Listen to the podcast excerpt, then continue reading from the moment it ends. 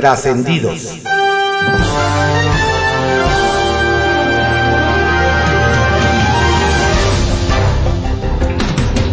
Continuamos con la audiosíntesis informativa de Adrián Ojeda Román, correspondiente al viernes 2 de junio de 2023. Demos lectura a algunos trascendidos que se publican en periódicos capitalinos de circulación nacional. Templo Mayor, por Fray Bartolomé, que se publica en el periódico Reforma. No es que sea sorpresa, pero sin duda resulta interesante que el senador Germán Martínez finalmente reconoció públicamente que sí le gustaría ser presidente. Él mismo reconoce que al no tener partido no tiene vehículo para llegar a las elecciones, por lo que su única oportunidad sería ser postulado por la coalición PAN, PRI, PRD o por Movimiento Ciudadano. En el caso del Partido Naranja, se ve harto difícil que Dante Delgado quiera soltar su juguete para que otro lo juegue. Y por el lado de la alianza multicolor, verde, blanco, rojo, azul, amarillo y negro, paradójicamente es donde más posibilidades se le ven, principalmente porque a un año de las elecciones no más no tienen un candidata, una candidata o un candidato claramente perfilados, porque no es lo mismo apuntados que palomeados. Ahora solo falta ver si Germán Martínez pasa de los dichos a los hechos y se pone a construir un acuerdo político plural que logre postularlo. Porque si pretende que la candidatura le caiga del cielo, pásele un vaquito porque se va a quedar esperando. El morenista Martí Batres dejó el Senado con la esperanza de ser el candidato de Morena a la jefatura de gobierno capitalino. Hoy, sin embargo, está más que claro que Claudia Sheinbaum no lo tiene contemplado como su sucesor. Ante esto, la pregunta inevitable es, ¿para dónde irá el polémico secretario de gobierno? Dentro de su propio equipo, obviamente, esperan quedarse al frente de la ciudad cuando se vaya de candidata a su jefa y luego irse con ella al gobierno federal el próximo año. Sin embargo, las malas lenguas dicen que podría ser el sacrificado para ir a buscar la alcaldía Benito Juárez, el último gran bastión panista en la Ciudad de México. La, obsesión de Sheinbaum por debilitar al PAN en esa demarcación ha llegado al grado de usar a la Fiscalía Capitalina como principal arma de campaña electoral. Sin embargo, pese al intenso golpeteo en contra de los panistas, que tampoco son blancas palomitas, hoy por hoy Morena sigue estando muy lejos de poder ganar esa alcaldía. Dado que su ego es más grande que su currículum, se ve difícil que Martí Batres acepte jugársela en una posición en la que evidentemente podría salir derrotado. Comparar a Andrés Manuel López Obrador con Hugo Chávez ha sido una especie de tabú en el sexenio, inclusive entre sus detractores. Pero el mandatario mexicano insiste en parecerse al venezolano. Por increíble que parezca, en estos días a AMLO le ha dado por atacar a los organismos que defienden los derechos humanos. Ha llegado al extremo de descalificar, por ejemplo, hasta el Centro Miguel Agustín Pro, que tiene más de 35 años de historia, lucha y dignidad. Y justamente Hugo Chávez, en su mandato, expulsó a Human Rights Watch, acosó a los organismos civiles de derechos humanos diciendo que buscaban el caos y hasta los acusó de traición por recibir financiamiento del extranjero. ¿Le suena conocido? Bajo reserva, que se publica en el periódico El Universal. Insistirán en que Ana Guevara rinda cuentas nos cuentan que la oposición en el Congreso volverá a poner sobre la mesa la exigencia de que la directora de la CONADE, Ana Gabriela Guevara, comparezca para explicar el manejo de los apoyos a los deportistas que representan a México. Luego de la defensa que hizo de ella el presidente Andrés Manuel López Obrador en su conferencia mañanera por las denuncias de las nadadoras artísticas, senadores de oposición consideran que doña Ana ya se sintió intocable y volvió a las andadas con sus comentarios ofensivos contra las competidoras.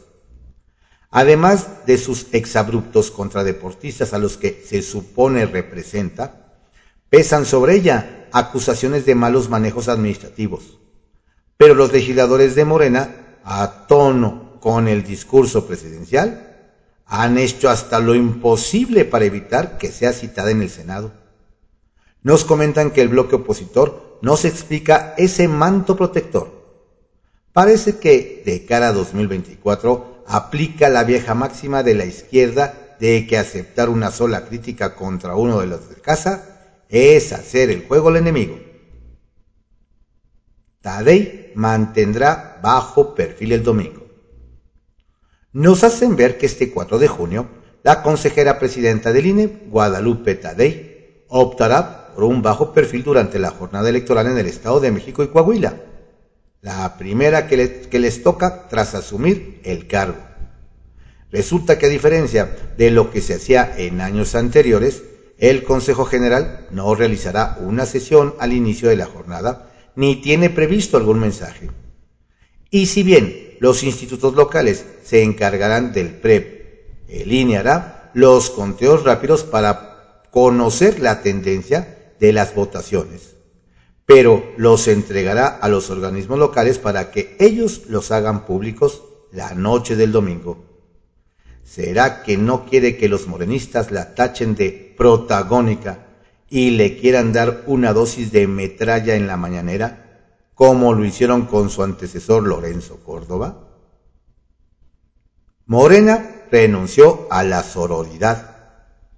Nos hacen ver que la elección del próximo domingo en el Estado de México será finalmente una batalla a muerte entre los dos proyectos en campaña. En el equipo de la priista están convencidos de que la victoria puede caer tanto del lado de Alejandra del Moral como de Delfina Gómez. Sin embargo, señalan que después de dos meses de campaña en la que reinó lo que las candidatas llamaran sororidad, en las últimas horas se desataron las hostilidades, luego de que se revelaran los resultados de una encuesta atribuida al Centro Nacional de Inteligencia en la que se perfila un posible empate técnico.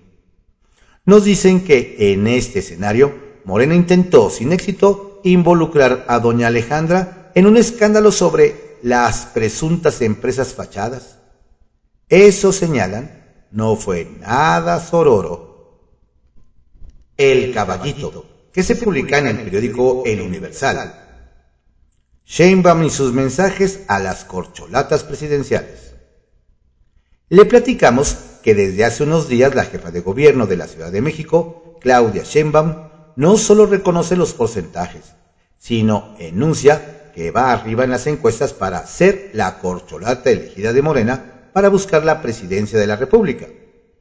Su discurso ha cambiado e incluso ayer dijo que va puntera en los sondeos de opinión porque siempre ha estado en el grupo del presidente Andrés Manuel López Obrador, porque su trabajo en la ciudad la respalda, por ser científica y la cuarta razón, por ser mujer. Doña Claudia ahora está más frontal y abierta para hablar sobre la sucesión y hasta respondió que para integrar su posible gabinete se debe tener convicción, honestidad y amor al pueblo. ¿Qué pensarán las otras corcholatas? El respiro del alcalde de Xochimilco. Nos comentan que el alcalde de Xochimilco, José Carlos Acosta, respiró ante el espaldarazo que le dio ayer la jefa de gobierno Claudia Sheinbaum, al indicar que ha hecho un gran trabajo y asegura que no se juntaron ni la mitad de firmas para el proceso de revocación de mandato del edil.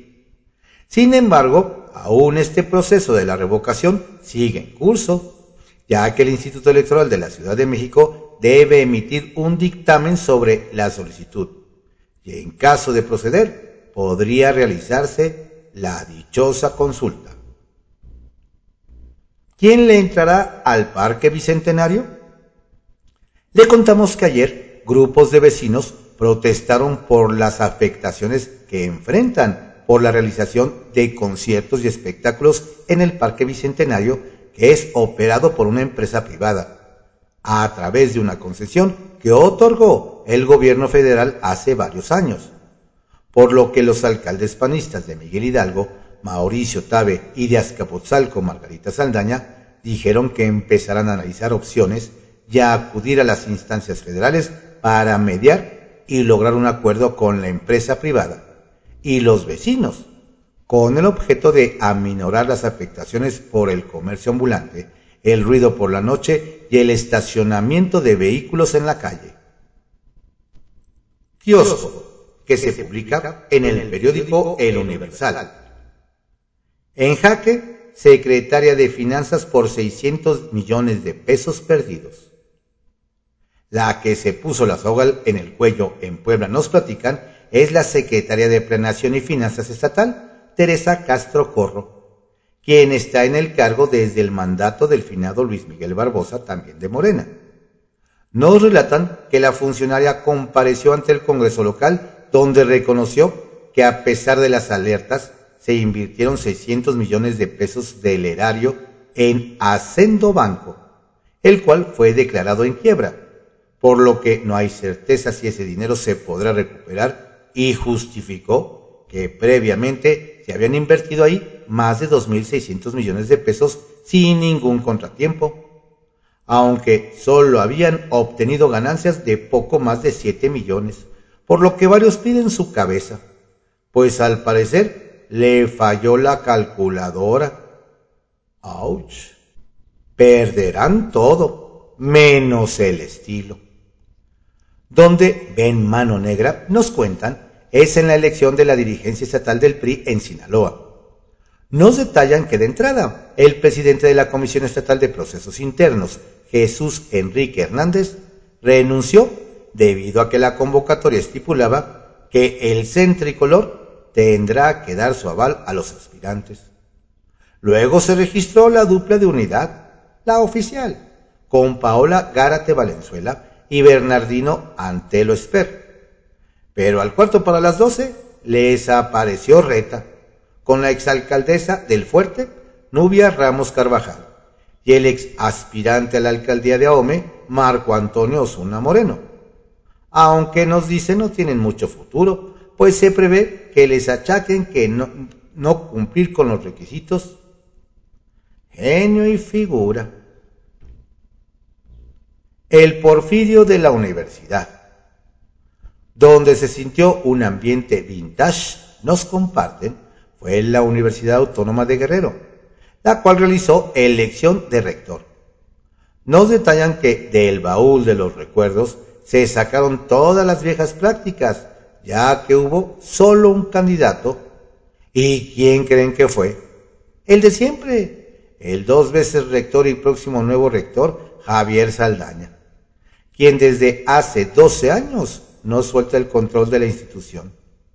Además, durante la campaña hubo de todo, acarreo, cooptación de votos y presiones de los profesores sobre los estudiantes, al grado de que estudiantes y algunos académicos acusaron a don Javier de quererse perpetuar en el cargo. Y el cambio generacional trascendió que se publica en el periódico Milenio. Trascendió que mal cayó en la bancada morenista en Palacio de San Lázaro la decisión del diputado presidente Santiago Krill de presentar ante la Corte una controversia constitucional contra el segundo decreto de AMLO, que declara de seguridad nacional las obras emblemáticas de la 4T y en consecuencia reserva la información de dichos proyectos pues si bien los guindas reconocen la facultad del panista para interponer el recurso, también advierten, como lo expresó el jalisciense Hamlet García, que el uso político de la atribución es evidente, al promover la impugnación en vísperas de las elecciones en el Estado de México y Coahuila. Trascendió que ante el tropiezo de la candidatura de Ricardo Mejía Verdeja como abanderado del PT y los reiterados ataques durante la campaña contra el morenista Armando Guadiana, en la 4T empiezan a buscar responsables y las miradas apuntan a una compañera de segundo en el Senado, Giovanna Bañuelos, quien en todo momento alertó al primero a no bajarse y rebelarse incluso ante los llamados del propio Andrés Manuel López Obrador. A ver cómo les va en el ajuste de cuentas. Trascendió que el apoyo de Jorge Gaviño Ambrís a Claudia Sheinbaum rumbo a 2024 sorprendió a unos, pero a otros no. Sobre todo a los que saben que, por ser un ex colaborador de Miguel Ángel Mancera, él aún perredista es un adversario natural de Marcelo Ebrard. Por cierto, en unos días también anunciará Alianza Jesús Sesma, diputado del Verde, quien busca fortalecer nexos con la 4T. Trascendió que vaya lío el que se armó entre los ministros por la divulgación de una vía para que la Suprema Corte investigue las denuncias presentadas contra Yasmín Esquivel porque se trató de un tema de sesión privada, donde el secreto de los asuntos se cuida debido a su relevancia dentro de la judicatura. Y es un círculo limitado de personas el que tiene acceso a estos proyectos. Según fuentes judiciales, el documento de Juan Luis González Alcántara solo se entregó a la Secretaría General de la Corte y el Pleno aún no lo tenía, lo que causó sorpresa al enterarse por fuentes externas. Sacapuntas, que se publica en el periódico El Heraldo de México. Primer día de veda. Inició la veda electoral con el llamado de la presidenta del INE, Guadalupe Tadei, al presidente López Obrador y a los funcionarios públicos para que actúen con prudencia durante estos días previos a la elección para gobernador en el Estado de México y Coahuila. A grandes rasgos solicitó que guarden silencio, pero lo hizo de una forma muy elegante. El silencio es necesario para la reflexión. Y al menos en el primer día todos se portaron bien. Alito ve alianza sólida. Más allá de los resultados electorales que arrojen los comicios del domingo en el Estado de México y Coahuila, el dirigente nacional del PRI, Alejandro Moreno, sostiene que la alianza Va por México con PAN y PRD se va a mantener. Incluso adelantó que después del proceso electoral, los tres partidos harán un gran anuncio. Gaviño, el nuevo morenista. Nos cuentan que la incorporación del exdirector del metro, Jorge Gaviño, a Morena, y particularmente al proyecto presidencial de la jefa de gobierno, Claudia Sheinbaum, ya se veía negociado desde semanas atrás. El fichaje, nos dicen, aportará experiencia y buenos oficios al partido y a la mandataria capitalina. Revés a ley minera. Nos hacen ver que el golpeteo del gobierno federal contra el Poder Judicial, encabezado por Norma Piña, se va a intensificar. Y es que ayer el juez Ulises Rivera González otorgó una suspensión contra la reforma minera de la 4T en favor de la empresa canadiense First Majestic Plat. Nos dicen que Palacio Nacional no dará tregua e insistirá en una reforma al Poder Judicial. Acumula el INAI respaldo siguen sumando respaldos el INAI, presidido por Blanca Lila Ibarra. Ayer en la presentación de la herramienta Publicidad Abierta, organizado por ella y la comisionada Julieta del Río, el Tribunal Electoral a través de su magistrado presidente Reyes Rodríguez expresó su apoyo al instituto. Nos explican que vendrán más respaldos de todos los sectores. Tiraditos que se publica en el periódico Contra Réplica. Suspende YouTube cuenta de Sepropie. Jesús Ramírez Cuevas, vocero de la presidencia, acusó a YouTube de suspender la cuenta a través de la cual se transmite de manera oficial las conferencias. Centro de Producción de Programas Informativos y Especiales Sepropie. Acusó que esto es una estrategia de censura sin justificación aparente, YouTube suspendió la cuenta de Sepropie que transmite de manera oficial las conferencias mañaneras.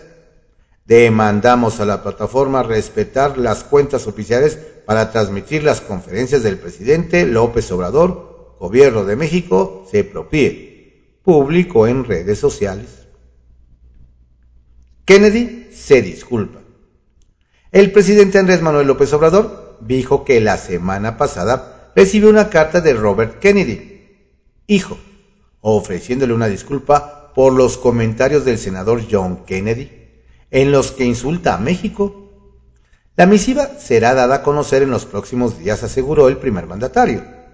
El documento fue entregado por el embajador Esteban Moctezuma y en este aclaran que ellos tienen una postura completamente distinta y de respeto a México, agregó el presidente. TABE no cede en cambio de uso de suelo. Quien insiste en no permitir cambio de uso de suelo en su demarcación es Mauricio Tabe, de la Miguel Hidalgo.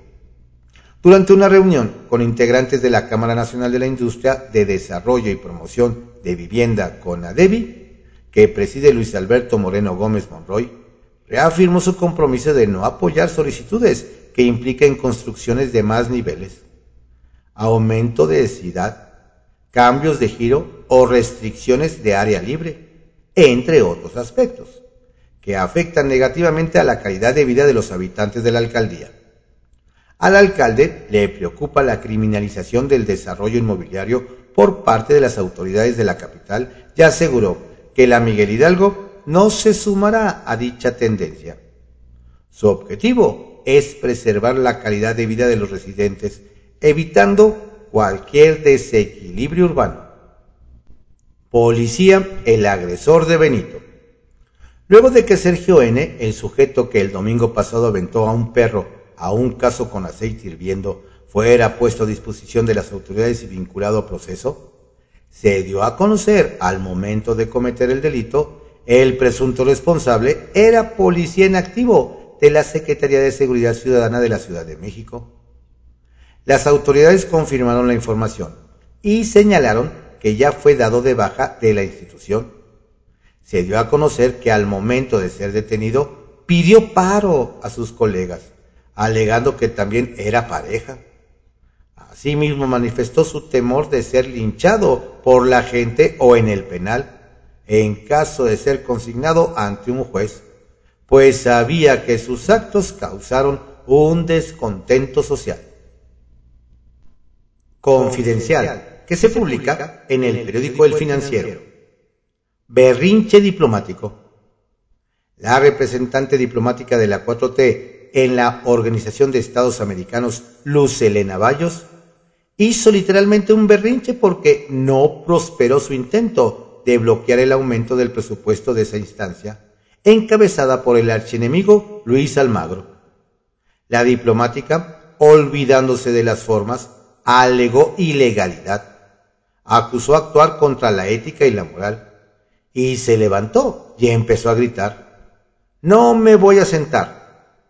La situación se tensó tanto que incluso aliados de México en la OEA cambiaron de postura.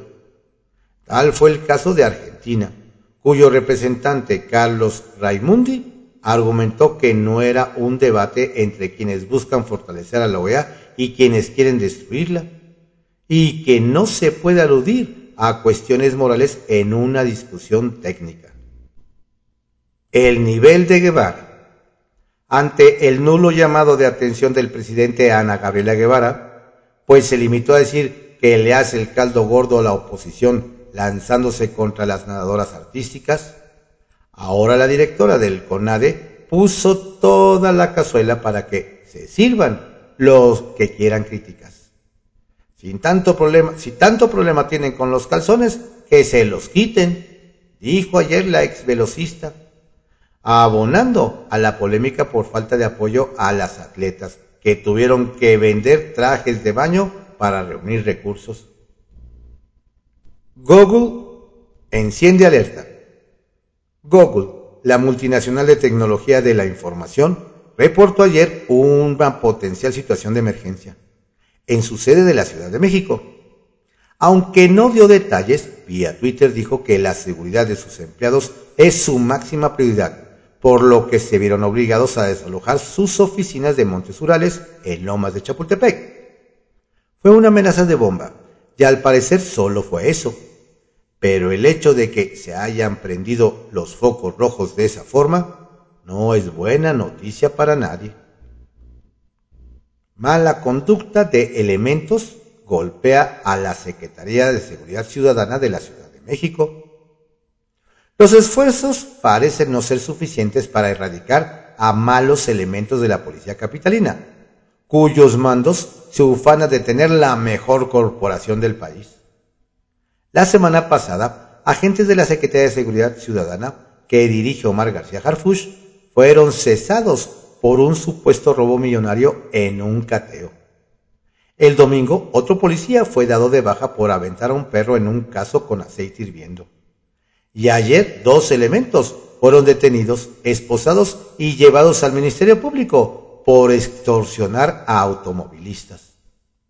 El reto de convencer al gabinete. A pesar de que ya queda un año, cuatro meses de gobierno, el presidente López Obrador afirmó que sigue enfrentando resistencias en su gabinete. Él mismo ya había señalado algunos casos de Hacienda, Economía, Pemex, CFE y las Fuerzas Armadas. Pero ahora ventiló a los de salud, pues cuestionaron lo del sistema como el de Dinamarca, con todos los medicamentos gratuitos. Indicó que las dudas las despeja cuando les garantiza que no hay problema y si hay presupuesto. Tadei y la batalla para armar su equipo. Guadalupe Tadei, consejera presidenta del INE, mostró cierta reticencia a hablar de los nombramientos de personal de estructura que tiene pendientes en el instituto. No fue sino hasta reiterados cuestionamientos de la prensa que decidió emitir una respuesta ambigua, en la que prácticamente dijo que era un asunto privado. Bueno, y es que a nadie le gustan aceptar algo que puede poner en duda su liderazgo, pues a más de dos meses que llegó al cargo, no ha logrado el consenso necesario. Zapatistas alzan la voz. Donde las cosas no han estado bien y cada día se ponen peor es en Chiapas.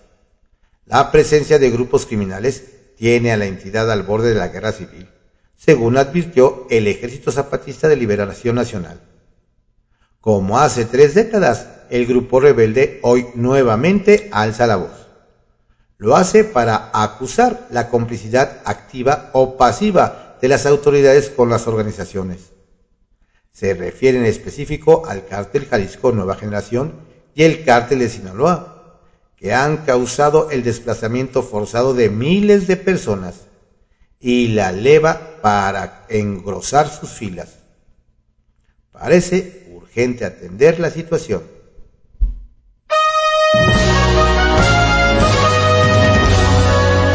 Estos fueron algunos trascendidos que se publican en periódicos capitalinos de circulación nacional en la audiosíntesis informativa de Adrián Ojeda Román correspondiente al viernes 2 de junio de 2023. Tenga usted un excelente fin de semana y relajado. Si usted vive en el estado de Coahuila o el estado de México, no olvide que tiene un compromiso cívico este domingo. Y si vive en el estado de México y no sabe dónde votar, visite nuestro sitio www.cconoticias.info y ahí puede ubicar su casilla.